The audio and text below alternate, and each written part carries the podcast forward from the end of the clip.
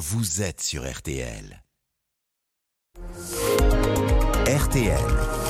Les trois questions du petit matin. Il était venu pour soigner quelqu'un. Un médecin de SOS Médecins été agressé samedi à Mulhouse. Il s'est fait tirer dessus alors qu'il intervenait au domicile d'une patiente. Le compagnon de cette femme lui a reproché d'être arrivé en retard. Il a sorti un fusil à billes. Il a tiré sur le médecin, le blessant à la cuisse. Il passera en comparution immédiate aujourd'hui. SOS Médecins à Mulhouse a depuis suspendu ses visites à domicile jusqu'à euh, tout à l'heure 8 heures. Bonjour Jean-Christophe Masseron. Oui, bonjour. Vous êtes le président national de SOS Médecins. Merci d'être avec nous en direct sur RTL. Euh, vos collègues reprennent donc euh, ce matin le travail, ou en tout cas les, les consultations à domicile. Dans quel état d'esprit bah, vous imaginez bien qu'après un, événement comme celui-ci, le, le, confrère euh, concerné est quand même extrêmement choqué.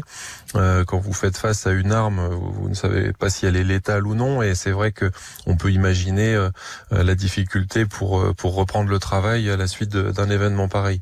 Il y a de la colère? Oui, il y a de la colère parce que parce que SOS médecins partout en France, on observe une une hausse du nombre d'agressions, que ce soit des, des menaces, des insultes ou, ou, des agressions physiques. On a on a plus d'une douzaine d'événements euh, indésirables graves sur l'année euh, filante et ça commence à, à faire beaucoup pour euh, l'ensemble des, des, médecins SOS médecins. Et comment vous expliquez ce, ce contexte de de violence, de violence en hausse? Vous savez, malheureusement, il y, a, un phénomène de société. On a une, une on a une société qui, qui s'est modifiée. On a une société de l'immédiateté avec beaucoup d'impatience, beaucoup d'intolérance à la frustration. Parfois, les phénomènes violents sont, sont liés à, au type d'intervention qu'on peut réaliser ou, ou, ou, au lieu de l'intervention, mais parfois c'est simplement de la malchance. Vous, vous vous trouvez à un mauvais endroit, au mauvais moment, à une heure tardive, et il peut vous arriver euh, la même chose, quelle que soit votre, votre profession. Mais je pense que c'est un phénomène de société et, mmh. et, il faut trouver des solutions euh, rapides pour, euh, pour améliorer les choses. Quelles solutions justement?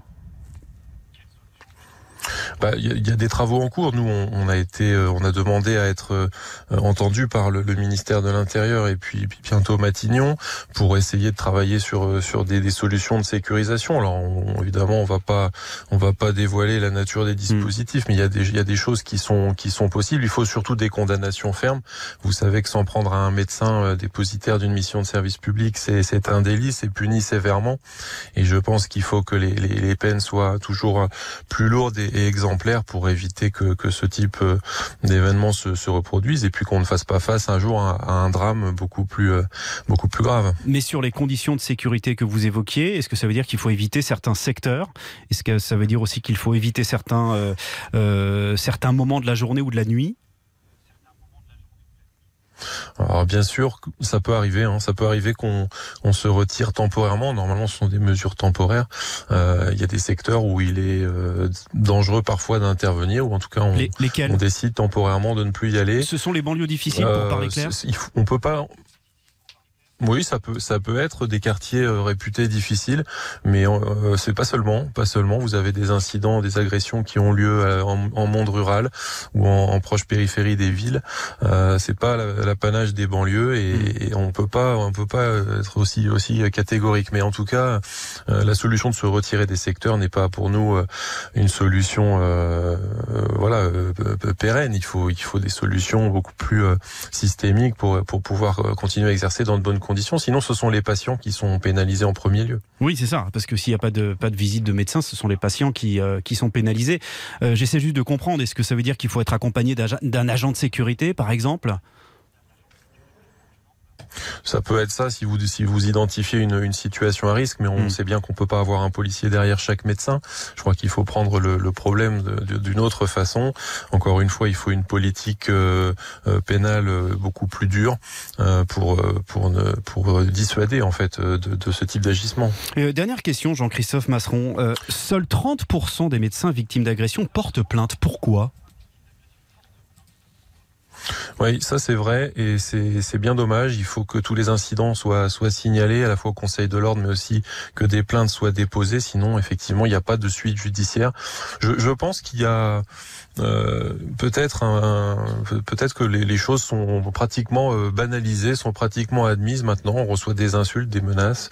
On ne porte pas plainte parce qu'on passe à autre chose. On se dit que c'est l'œuvre de, de quelqu'un d'un impulsif, d'une personne agressive qui, qui a été impatiente ou mais c'est la peur de représailles à sa demande et on laisse tomber. Ça peut être la peur de représailles, c'est vrai. Parfois, ça peut être ça, mais je, je pense qu'il y a, voilà, peut-être aussi, euh, on sous-estime euh, la dangerosité euh, euh, des, des, faits ou la gravité des faits parfois, et on se dit bon, c'est pas grave, ça fait partie, ça fait partie du travail, ça n'a pas été bien mm. méchant, et puis, et puis on laisse passer, et puis après c'est l'escalade. Donc, je, je pense qu'il est important que les, les médecins et tous les, les professionnels qui sont exposés à ce type de violence puissent porter plainte et qu'il y ait des suites judiciaires. C'est très important. Et puis, euh, il y a peut-être euh, l'envie de ne pas perdre de temps aussi, parce qu'il faut passer 2-3 heures au commissariat. Et quand on a des rendez-vous enchaînés, c'est peut-être pas simple. Oui, c'est très mm. chronophage. Mm. Mm. C'est très chronophage et d'ailleurs ça fait partie des choses qu'on demande, c'est d'avoir des accès euh, prioritaires pour déposer ce, ce type de plainte. Merci beaucoup Jean-Christophe Masseron, président national de...